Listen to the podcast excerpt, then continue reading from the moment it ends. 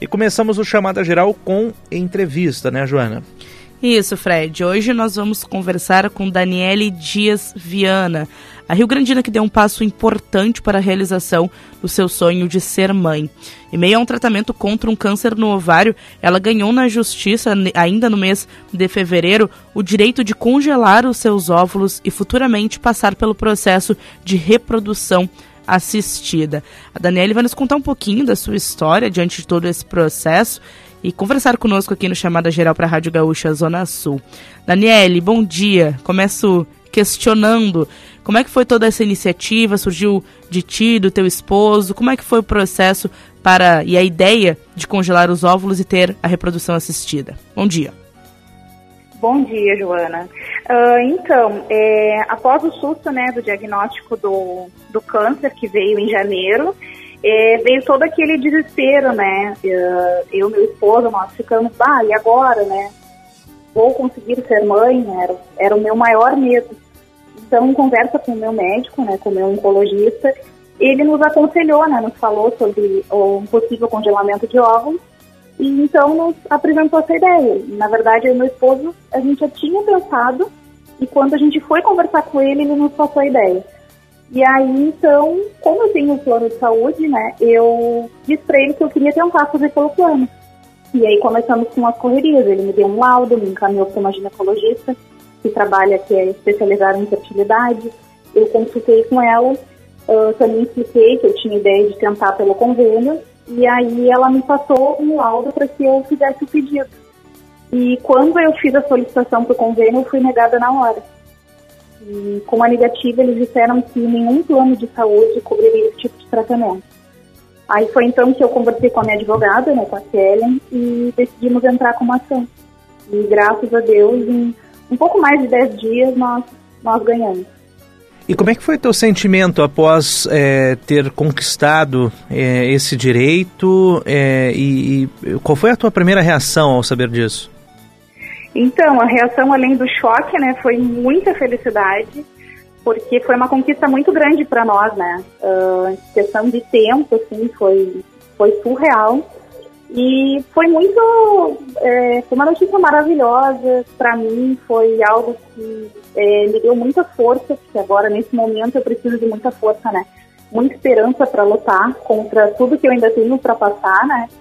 Então foi, foi só coisa boa, assim. E Daniele, quais são agora é, os próximos passos em relação ao tratamento para fazer o processo de, de criopreservação, né? Que é, esse é o nome técnico, né? Para o processo de congelamento uhum. de óvulos. Então, é, agora eu tenho amanhã, inclusive, né, ah, um retorno na minha médica. Ela já me passou a receita com as medicações, né, que eu tenho que comprar. Nós já demos é, início nesse processo. É algo até bem complicado, né, porque a gente não encontra aqui, tem que fazer pedido por laboratório, leva uns dias para chegar. E amanhã na consulta ela vai me orientar quais são os próximos passos agora, né, com o uso da medicação, quanto tempo mas acredito que assim que eu iniciar o, o tratamento, né, com, com a medicação, esse processo todo deve levar em torno de 14 dias até a coleta dos óvulos, que aí é lá em Porto Alegre. Eu começo tudo por aqui e aí eu só vou em Porto Alegre para fazer a coleta mesmo. É, e qual a expectativa disso ser concluído, todo esse processo ser concluído?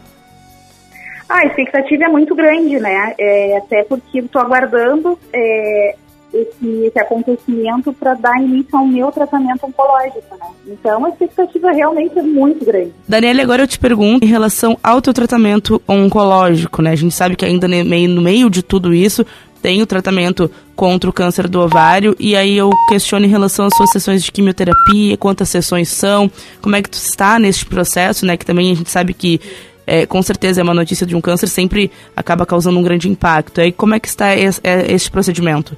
Então, no momento eu estou sendo monitorada, né, pelos, pelos meus médicos, tanto o cirurgião, né, quanto o meu oncologista, até passar por esse tratamento da, da preservação, né. Então, sigo fazendo exames de rotina para ver como tá, né, se não teve nenhuma alteração. É, o meu médico, claro, me tranquilizou muito, né, sobre essa espera. Ele disse que eu poderia aguardar ainda alguns dias, bem tranquilo, né, dentro do, do meu quadro de saúde, que graças a Deus, fora tudo isso, eu estou bem, né? E, claro, foi um susto muito grande no início, né? Receber um diagnóstico, assim, na, na minha idade.